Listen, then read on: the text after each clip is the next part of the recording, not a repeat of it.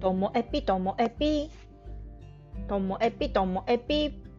面白から真面目までサクッと聞ける独り言ラジオともえぴ。こんにちは。皆さんお元気でしょうか？えっとですね、先日自分で言ってる言葉にハッとした話なんです。まあ、何かと言いますと、えっと、先日ですね、えっと、学生さんのあのビジネスプランを拝見する機会がありまして、その会の冒頭で挨拶をするっていうね、場面があったんですね。で、その時に自分で自分の言ってる言葉に後でこう刺さってくるみたいなね、まあ、よくあるんですけど、まあ、その時に私が言ってたのが、このコロナ禍において、こうじっとしているっていうこと以上の失敗なんてないですよね、みたいな。だからこそ思ったことを今やるチャンスですよっていう話をしたんですよね。でそれは周りに言いながらも一番その言葉が刺さってるのは自分で。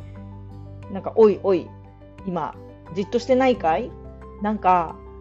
嫌になって考えるのやめてないかい？なんていう風にして自分に問いかけていました。であの緊急事態宣言にこう入ってから、まあ、最初はですねその緊急事態宣言が決まって最初のやつですねは2週間だったのでこの2週間しのげばみたいな気持ちでやってきたんですけどもでもさらなる延長が決まった時にはトータル5週間になりますのでもうオンラインでできることにこう切り替えていかなきゃいけないとかってバタバタしてたんですよね。もうそれがだからまあえーと、6月の上旬はそれで忙しかったんですけどもふとあと緊急事態宣言の終わりがこう見えてくる頃ですね、なんか、ああ、ちょっと疲れたし休もうかなんて、一日ぼーっとしてた時があったんですね。そのぼーっとしている時に何を考えていたかというと、なんかやっぱり、あ緊急事態宣言あと10日もすれば終わるんだみたいな感じでこう終わることを願うだけみたいな時間帯があったんですよ。でその時にやっぱり後悔しますよね。え私何終わるのをじっと待ってるだけなの？みたいな。じゃあもし長引いたらどうするわけ？みたいな感じで。でできることはないかなって、まあ、そういう時にあどうするかっていうととりあえずあ友達と喋る。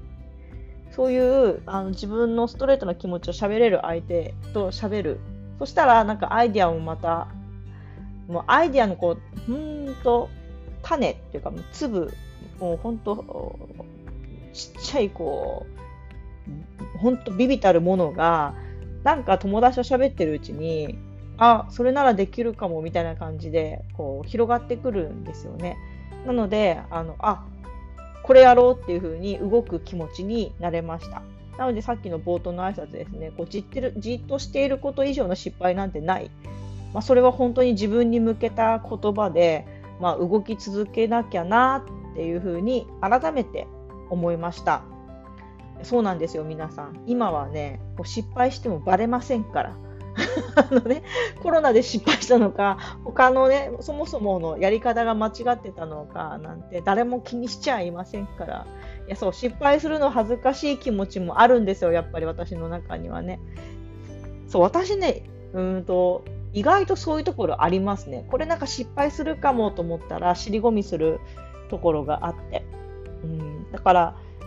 そういう私にとっては今はこうチャレンジするにはいい時なのかもしれないっていうふうにこう発想を変えていこうかなと思います。で、ね、やろうとしていることはまだね皆さんにはお伝えできませんが、まあ、せいぜいねこれを聞いてるからなんて 何十人しかいないので言ってもいいんですけどもでもちょっと内緒にしておきたいまたここでねお知らせできる時が来ましたらこう、ね、やってみたいなって言ってみたいなっていうふうに思っております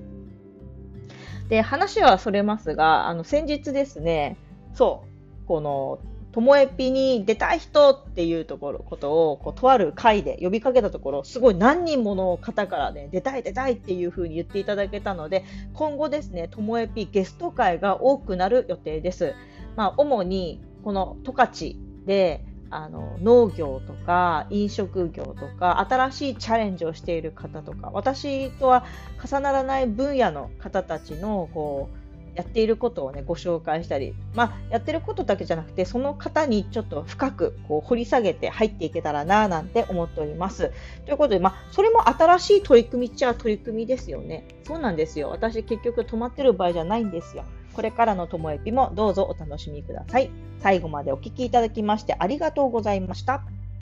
さようなら。